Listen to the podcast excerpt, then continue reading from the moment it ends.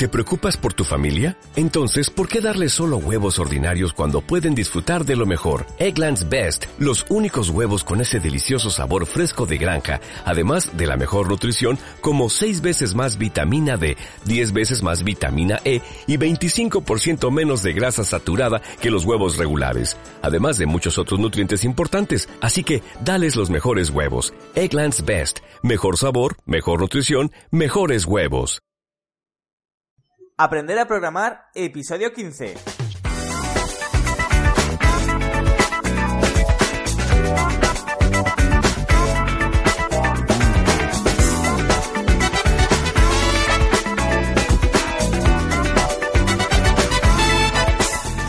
Hola a todos, bienvenidas y bienvenidos al podcast Aprender a programar. Soy Luis Peris, programador y formador de programadores, y en este podcast analizaremos lo fácil y divertido que puede ser aprender a programar desde cero.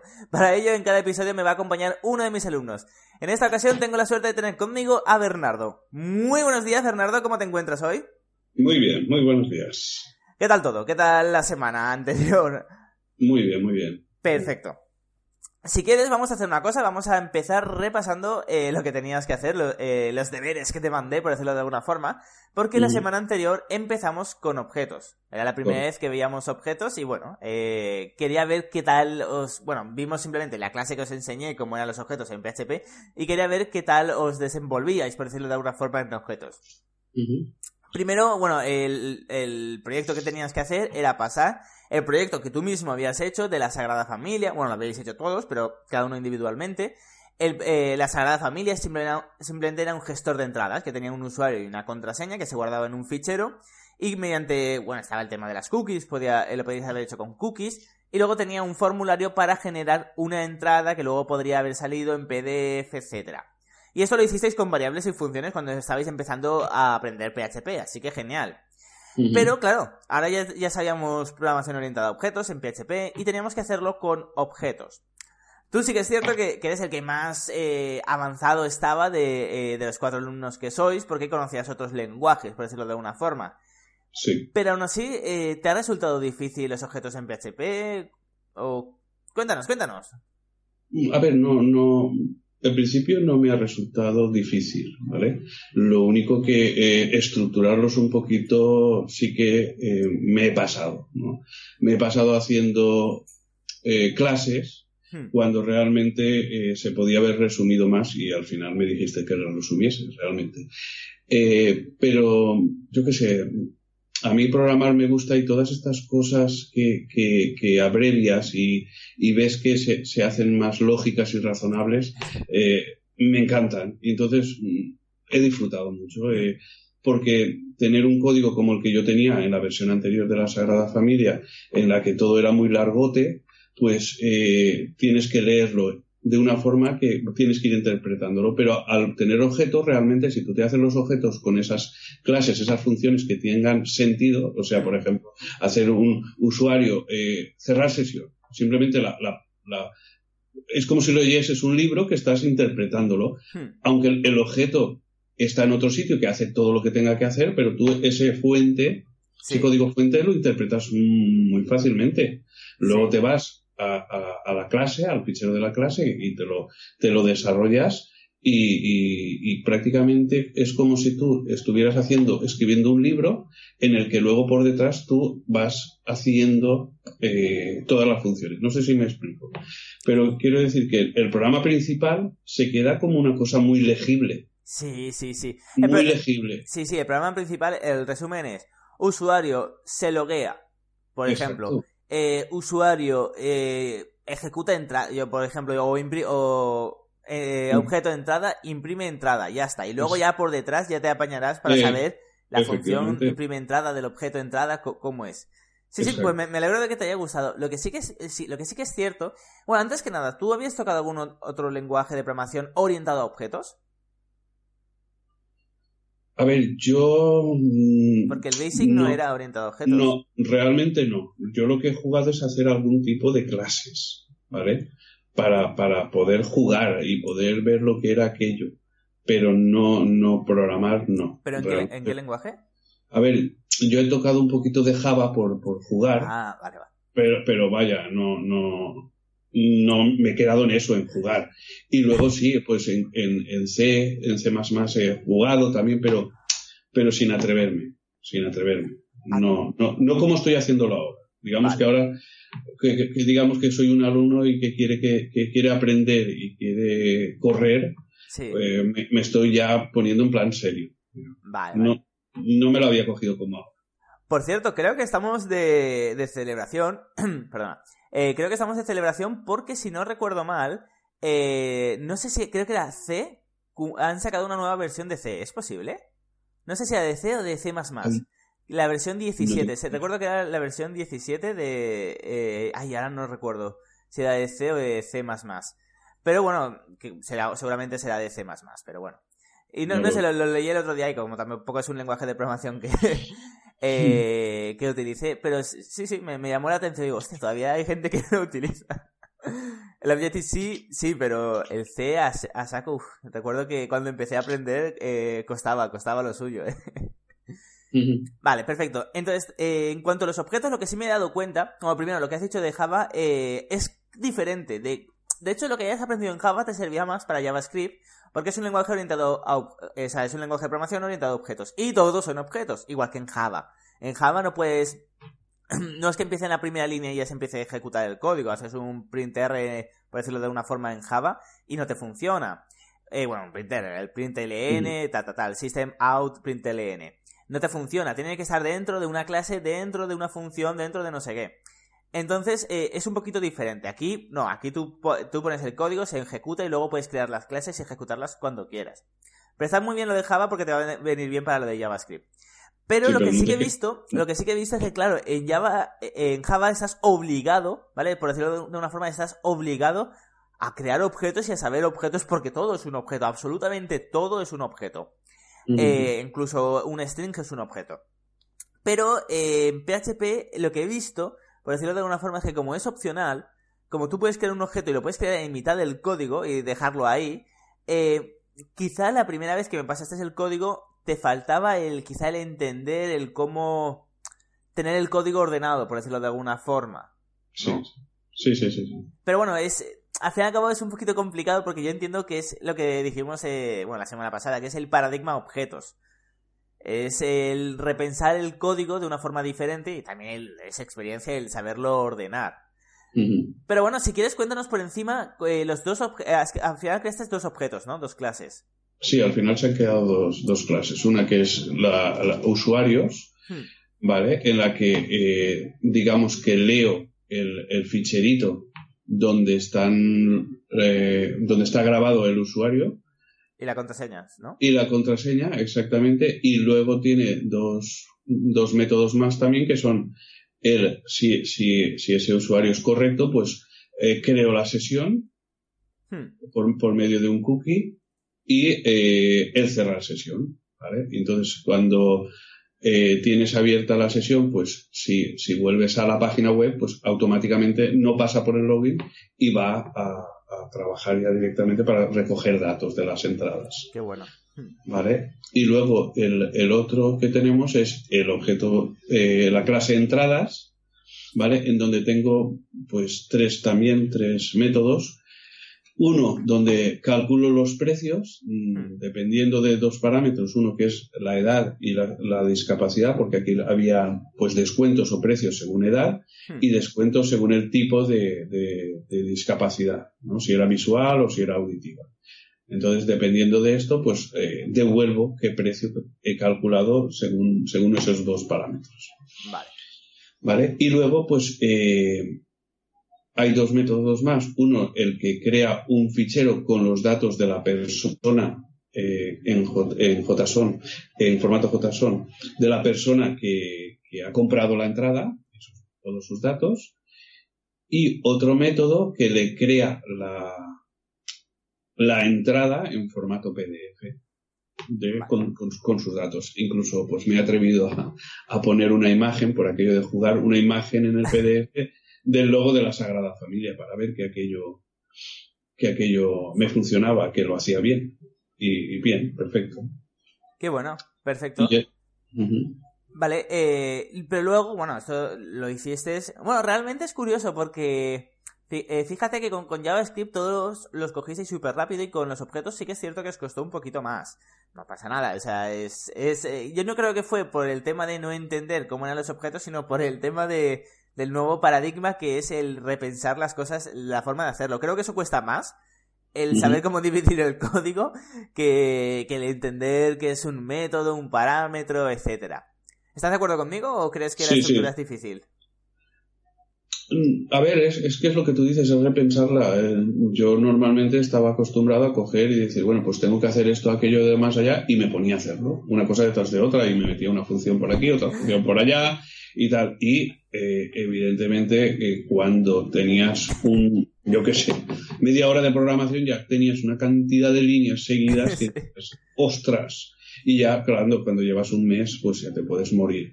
Entonces, aquí ves venir eso, el que, que que si te lo piensas un poquito y vas haciéndote tus clases y tal, el código de trabajo es mucho más pequeño y luego cualquier cosa que ah, pues esto sería de un usuario, pues me voy a la clase usuario. Exactamente. Que, está allí o estará allí o voy a crearlo allí. Y además tienes todos los datos de una forma inteligente, puedes acceder, eh, simple, o sea, dentro de la función, si has precargado los datos del usuario en el objeto, pues, o sea, no tienes que, volverte a conectar a la base de datos ni nada. Entonces, todo son objetos inteligentes.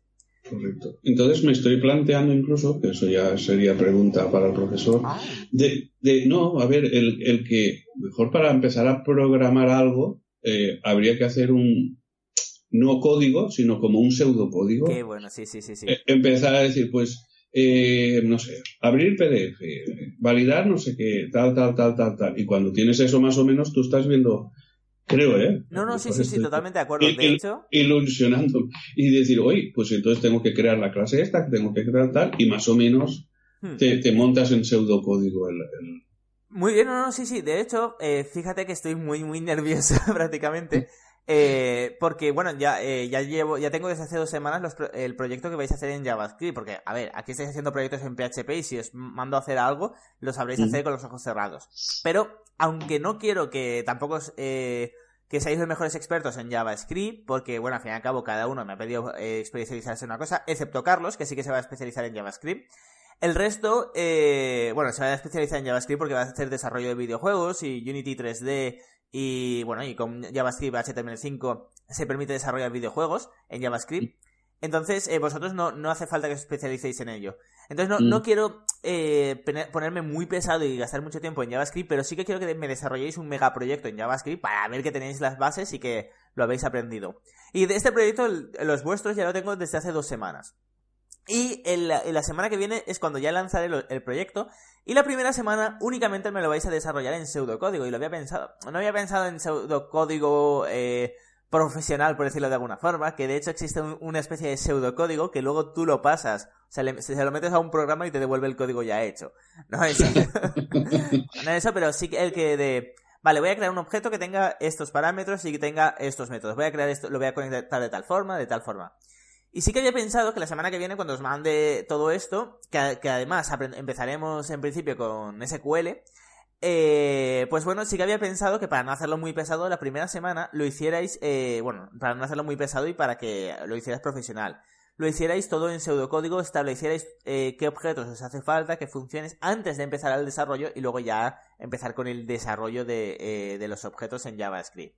Entonces sí, sí, es lo que hay que hacer. De hecho, tengo un amigo que me dijo ya hace 10 años que un programador tiene que pasar más tiempo con papel y boli que con, o papel y lápiz que, que programando. Y es verdad.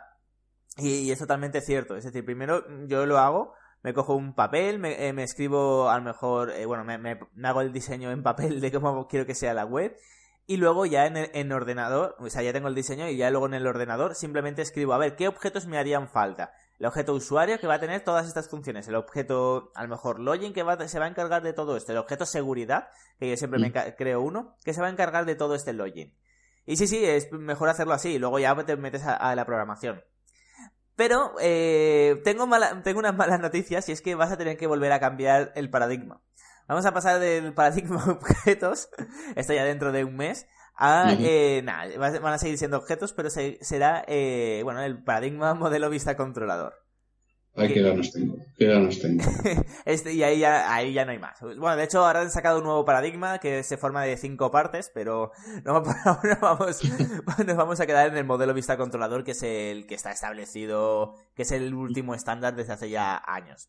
¿Vale? Mm. Pero bueno, que igualmente se programa con objetos. Simplemente es un repensarlo todo de nuevo. va a estar muy chulo, va a estar muy chulo. Vale, eh, pero bueno, terminaste este proyecto y me pediste otro. Así que te mandé puesto que querías para tu empresa algo similar, te mandé a hacer un CRM. Correcto. Si quieres explicarnos un poquito de qué se trataba, qué tenías que hacer y eh, aún no lo has terminado, pero que hasta dónde has llegado. Vale, pues nada, que querías que tuviéramos un, pues eso, también un, login, ¿vale? En el que evidentemente hay que poner usuario y contraseña, pero así como en el de la Sagrada Familia era simple, que en el que solamente tenía un usuario con su contraseña y tenía que ver si ese era o no era el que, el que tenía grabado, eh, en esta ocasión pues eh, tengo un fichero en el que tengo, mm, creo que son tres, tres usuarios. Hmm. ¿vale? Entonces, la, ¿qué pasa? Que lo que sí que tengo que hacer es validar buscando eh, dentro de ese fichero si el usuario y contraseña que me han introducido está o no está en ese fichero. ¿Vale? Y luego, em, bueno, esa parte ya la tengo hecha. Ah, te iba a preguntar, vale. Ya la tengo hecha. Me he encontrado con una cosa que, que, en un principio me desconcertaba y es que no había forma de validarlo. ¿Por qué? Pues muy simple, porque, eh, claro, yo creé un TXT. ¿Qué pasa? Que los TXT tienen salto de línea. vale, vale, ya, ya sé por dónde vas. Entonces, el último campo, que era la contraseña, porque el, fichero estaba compuesto de ID, nombre de usuario y contraseña, ¿no? Y pues, tres registros así. ¿Qué pasa? Que la contraseña ni de, no me, no, nunca, no me la cogía, no me la cogía hasta que pensé, digo, ostras, esto es el, salto de línea. Me hice un eco con esa contraseña poniéndole detrás un, un punto con las comillas y un asterisco, y claro, efectivamente me di cuenta que había ahí un espacio. Qué bueno. Vale.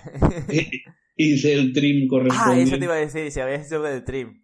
Claro, hice el trim. Si quieres explicar el trim para las personas que todavía no lo conozcan. Vale, pues nada, es simple y llanamente que muchas veces te vas a encontrar con que al final, al principio, o en las, los dos, las dos posiciones de, de, un string, hay un blanco. Entonces tenemos eh, varias funciones que lo que hace es quitar el blanco. Tienes el trim que te quita tanto de delante como de detrás, el L de left de la izquierda y el right de, la derecha. Sí. Y ya está, no, tiene más. Y esto está en todos los lenguajes de programación, ya te lo digo yo. Está en Java, está en JavaScript también, está en todos los lugares. Sí, sí, es súper útil, es una tontería. Pero vamos, o sea, mira, es una tontería, pero hace que te funcione el programa. Claro, porque realmente la, la, el F, la lectura, hmm. eh, la hace de, por línea, ¿vale? Porque era otra de las dudas que yo tenía al, leer ese TXT, cómo lo tenía que leer. Y, me he dado cuenta que cada fget que haces, ¿no? Es una línea. Vale, sí. Entonces, en este caso, pues recorro todo el fichero y me pasó esto, que, que me metía el espacio en blanco al final. Pero bueno, Salvado eso, pues nada, luego eh, eh, estoy jugando, porque claro, luego lo siguiente que tengo que hacer es tener un listado de otro fichero que, en el que tendré eh, clientes.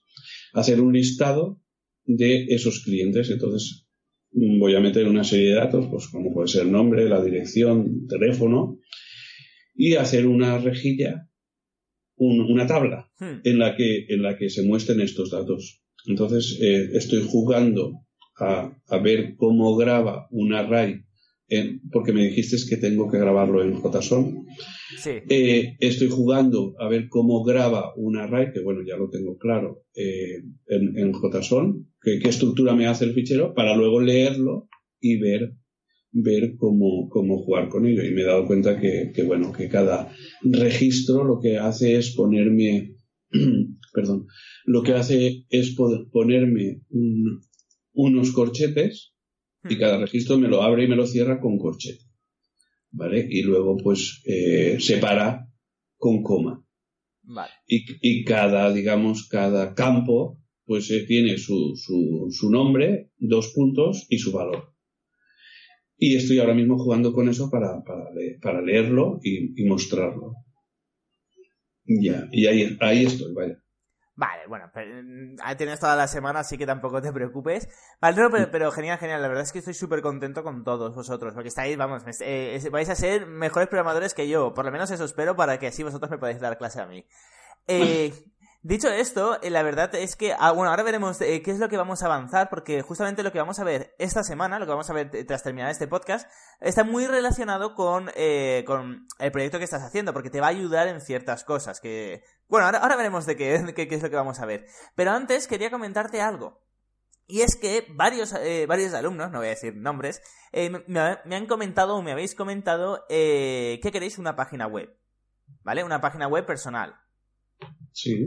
Entonces, yo lo que eh, te propongo, esto se lo estoy proponiendo a, todos en el podcast, es que si queréis, yo me puedo comprometer a ayudaros para que en el plazo máximo de un mes lo tengáis montado. Tengáis montado vuestra propia página web. Es totalmente Lean Startup, o sea, empezamos con lo básico y poco a poco.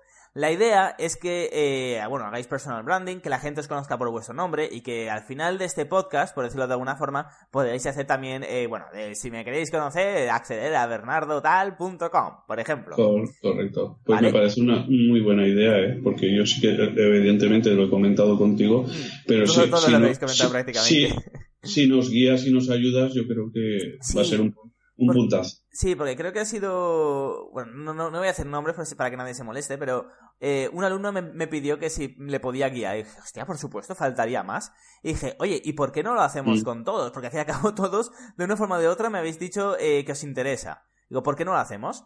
Perfecto, pues, pues bueno, eh, realmente lo que había pensado es Lean Startup total. Para la gente lo que no sepa lo que es Lean Startup es empezar con lo básico. ¿Y con lo básico qué sería? Mira, ahora nosotros estamos, eh, vamos a ser programadores, pero no vamos a perder el tiempo en desarrollar una página web con un panel de control, que si queréis lo podemos hacer eh, como ejercicio al final, al final, en los últimos meses. Pero ahora todavía nos queda ver el bases de datos. Así que yo lo que os recomiendo es un WordPress. WordPress, una plantilla básica y, eh, bueno, tener muy claro que las secciones que va a tener nuestra web. Así que si quieres, aquí es a la velocidad que cada uno quiera. Si quieres, para la semana que viene, no sé si tienes papel o boli o si no te lo mando luego. Lo tengo, lo tengo. Vale. Eh, haría falta tener el dominio comprado y eh, las secciones de la web. Muy bien. ¿Vale? De hecho, si queréis coger también el hosting en SiteGround o en cualquier sitio, sin ningún problema. Y ya está. Yo, tengo un VPS. Ah, perfecto. Como, te, como te sigo por otras partes, haciendo cursos de he cogido un, VPS, que lo tengo para jugar. Vale, perfecto. Para la gente que no entienda lo que está comentando, es que eh, también realizo cursos que luego se venden. Eh, y ah, tengo uno que, que, es. Bueno, tengo dos ya, que es sobre gestión de servidores eh, VPS. VPS es Virtual Private Server, que son como servidores en miniatura, por decirlo de alguna forma, servidores virtualizados. Vale, perfecto, perfecto. Pues nada, eh, genial, pues así seguirás practicando. Pues la idea es esa, la idea es eh, montarse un WordPress. Por ahora, contarle que para la semana que viene tengas las secciones de la web y el dominio comprado, empezamos por ahí. Porque así, si tienes las secciones de la web, sabes si quieres ofrecer servicios eh, bajo tu nombre o si solo quieres ir publicando, que no estaría mal, eh, semanalmente qué es lo que vas aprendiendo, etcétera. Porque creo que puede ser muy, muy interesante. Yo creo que es muy, interesante. Lo único que hay que ser muy disciplinado, me temo. Sí. Que tienes que, meter contenido constantemente para que no se muera aquello. Sí, pero sabes, eh, totalmente de acuerdo, pero a veces creas una... Esta es una locura, pero te pasará. Si al final, si empiezas con, el, con esto de, de publicar artículos, te pasará. Crearás un día un artículo, el más tonto de todos, y mm. recibirás diariamente miles de visitas. De hecho, yo creé un artículo en el 2009, mira que ha llovido desde ese entonces, una tontería, o sea, era cómo pasar eh, PDF a HTML, eh, ¿cómo no? Perdón, cómo pasar de HTML a PDF. ¿Es, es el utilizado yo para, para hacer lo de las entradas? Tú y medio planeta. de hecho, es súper gracioso. bueno, pues lo creé para un blog que era blog.kaira.es, que era una empresa que tenía entonces. Y eh, nada, lo creé ahí en plan, Oye, sí, em, pero, o sea, todo súper genuino de, oye, mira, eh, tenía para esta empresa que he creado un CRM online, necesitaba imprimir las facturas, o sea, que la gente se pudiera descargar las facturas en PDF y lo he hecho de esta forma y lo enseñé, ya estás, ya está, blog de la empresa, que ni siquiera era uno personal ni nada. Y Mm. vamos, eh, cientos de visitas todos los días. ¿Qué hice? Pues al final, ah, de hecho lo hice hace unos meses, lo redirigí a mi... A mi o sea, escribí el artículo eh, me- un poquito mejor en mi página, en luispedis.com, y luego hice una redirección 301 de ese blog al, al mío, y así me quedé todas las visitas. Y es una tontería, pero es gracioso porque otro día te- eh, un amigo que estaba buscando información me escribió eh, con la foto de mi artículo. de, mira, que estaba buscando esto y, y te he encontrado. Y yo, hostia, también es curioso que te encuentren en internet, ¿no? Es casualidad. Y es, es gracioso porque al día siguiente eh, me mandó otra foto eh, de, de un foro Sí. que decía, es que estaba, se- seguía buscando información para hacer no sé qué avanzado y, y dice, y creo que este perfil de este foro que, este- que me ha solventado la duda es tuyo. Y efectivamente era mío. Era del Ujú. 2006 en este caso. Vale, así que sí, es, es, es, eh, tienes razón, tienes que ser muy disciplinado en el tema de los blogs, pero también es cierto que a veces creas un artículo y no sé por qué. Me ha pasado con tres artículos que dan un- son un bombazo, o sea, recibes miles de visitas en esos artículos. Entonces es, es interesante, es interesante el tema de los blogs, pero por lo menos que la gente te vaya conociendo y que puedas terminar el podcast diciendo, bueno, y si queréis saber más sobre mí, podéis acceder a bernardogares.com, por ejemplo, por ejemplo. Punto, punto com o punto es. Com, por Dios, com, nunca cojáis un punto es. Pues eso me lo explicarás. Vale, es muy, es muy simple. Eh, los puntos E se posicionan en España, pero ¿y si tienes un cliente de Argentina? ¿Qué pasa? ¿Qué tienes contra los argentinos? Nada, nada, nada, nada. Es ahí que está, me, ahí está. me ha resultado curioso el ver que tú no lo tienes y que algún compañero tuyo tampoco lo tiene, el punto es. Y, y era una de las preguntas que te quería hacer yo off the record, pero bueno, ya que Eh, pues te lo digo, es muy simple. Yo, yo tenía el punto .es. Yo, de hecho, mi web era luispedis.es. Y Sí. me lo pasé al punto .com justamente Sí. por esto, para posicionarlo a nivel eh, mundial o global y no a nivel local. Bueno, de hecho, el .com se posiciona a nivel de habla hispana, porque está en castellano el blog. No les Sí. aparece en Estados Unidos, pero eh, sí les aparece en Argentina y México. En cambio, el punto .es eh, se posiciona en España. Y, de hecho, fíjate que cuando realizas una búsqueda, te pueden aparecer dominios .es, pero es muy raro que te aparezcan dominios .com.ar, por ejemplo. ¿Vale? Entonces, es por eso, porque tienen prioridad los que, bueno, el punto es tiene prioridad en España y fuera pues tienen prioridad otros. Y por eso me lo cambié del punto es al punto com. Vale. Y no te interesa redireccionarlo, no vale la pena. No, me lo redireccioné. ¿eh? De hecho, a ver, eh, eh, eh. No, no, no, lo que vas a descubrir. No, no, eh, no, redireccioné todas las entradas y ahora creo que lo dejé morir, por decirlo. De hecho, ahora no tiene ni web, creo, el punto es. No, no, todas las entradas eh, del punto es al punto com para que Google me las cogiera, me las cogió y esto ya hace un año. Entonces ya ahora ya me da igual. Ahora que ya el punto es está muerto y está todo posicionado en el punto com, no, ahora, ahora no es importante. Pero bueno, pues eh, esa es la historia. O sea, por eso hay que coger un punto com y no un punto es, porque si no, no vas a salir de España. Vale, vale, perfecto. vale, perfecto. Pues nada, para la semana siguiente, secciones de la web y el dominio comprado.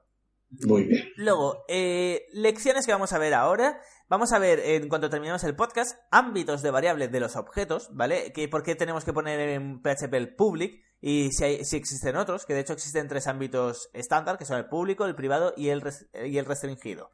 ¿Vale? Esto lo vamos a ver ahora. Luego también constructores y destructores en los objetos. Esto de los destructores me encanta porque suena muy hardcore. Y eh, tú esto lo conoces, sabes lo que es, ¿no? ¿O no? Sí, sí, sí, sí. sí. Vale. Y luego, eh, las herencias. Las herencias. No es que, no es que sea cuando un objeto muere, que para eso está el destructor. Que vienen todas las familias a recoger. Sí. No es cuando un objeto muere, se destruye, que para eso de nuevo están los destructores, sino es, eh, bueno, ¿qué pasa si tenemos un objeto llamado robot y queremos crear un objeto llamado robot Europa, como por ejemplo la sonda Europa?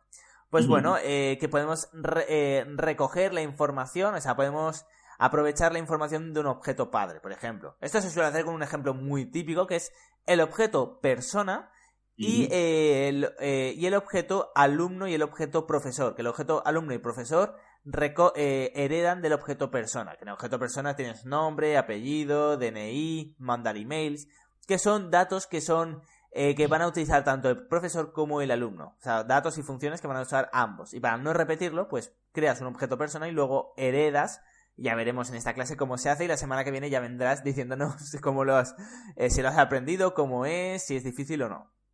¿Vale? Pero bueno, esta clase va a ser súper, eh, digo, esta clase, esta semana va a ser bastante, bastante especial, va a estar bastante ocupada. vais a estar bastante ocupados porque además te voy a mandar que investigues algo. Quiero que empecéis a investigar porque está bien que os enseñe yo todo, pero yo no voy a estar aquí. Yo el día de mañana, dentro de, hecho en cuatro meses y una semana, eh, ya nos podré ayudar. Así que quiero que empecéis a investigar. Y lo que tienes que investigar es el objeto window de... Eh, se me hace complicado decirlo sin la S, pero bueno. Windows de JavaScript. ¿Vale? Y quiero que hagas, esto no te debería llevar mucho tiempo, quiero que investigues, eh, es un objeto que se llama window y tiene, eh, lógicamente, parámetros y tiene, y tiene funciones. Y quiero, atención, que eh, veas cómo puedes abrir una nueva ventana, es decir, estás en el navegador, tienes un botoncito y haces abrir pop-up y se te abre un pop-up. ¿Vale? Pero además quiero que veas cómo, cómo desde la web que ha abierto un pop-up puedes acceder a los datos que haya dentro del pop-up. ¿Vale? No sé si te has dado cuenta que muchas veces le das a login a una página web y te sale un pop-up que no está pegado, sino que es una ventana emergente, o sea que es otra ventana, y eh, de alguna forma rellenas el login y el usuario y la web que estaba antes, es decir, la web que lo ha abierto, puede acceder a esos datos. Sí, sí, sí, sí. ¿Vale? Esto es porque las páginas web que abren una ventana pueden acceder a todos los datos de dicha ventana si están en el mismo dominio. Entonces quiero que investigues todo esto, ¿vale? Y la semana que viene que vengas y que nos cuentes, eh, bueno, si te ha sido fácil, si ha sido difícil, qué ventajas tiene, qué datos se pueden acceder, etcétera. ¿Vale? O sea que incluso se puede abrir una ventana y hacer un formulario sobre esa ventana. Exactamente. De hecho, todo el HTML de la ventana que abres con el pop-up eh, lo puede generar la ventana que lo ha abierto y lo puede ir modificando la ventana que lo ha abierto. Se pueden hacer barbaridades. Vale, vale, vale. Está interesante, ¿eh? Sí, porque me vienen a la cabeza muchísimas cosas. Pero bien, a jugar. Vale, así me gusta. Vale, si quieres, eh, como te digo siempre, como eh, los oyentes están por ti, eh, si quieres, despídete de ellos y voy cerrando el podcast. Nada, pues despedirme y, lo de siempre, que os haya gustado y, y si aportamos algo, pues perfecto y maravilloso. Y nada, y nos vemos la semana que viene. O nos oímos la semana que viene. Venga. Perfecto. Pues bueno, ya sabéis, como todavía Bernardo no tiene página web, voy a tener que hacer yo el call to action. Y es que si queréis aprender a programar, lo podéis hacer conmigo desde luisperis.com barra formación. Desde ahí podéis contactar conmigo para apuntaros al próximo ciclo. Y recordad eh, que, bueno, que los ciclos que doy son como máximo a 5 personas, por lo tanto, solo los que se apunten antes van a, van a poder acceder. Así que nada, muchísimas gracias por escucharnos y nos escuchamos mañana y en la semana que viene con Bernardo. Hasta entonces.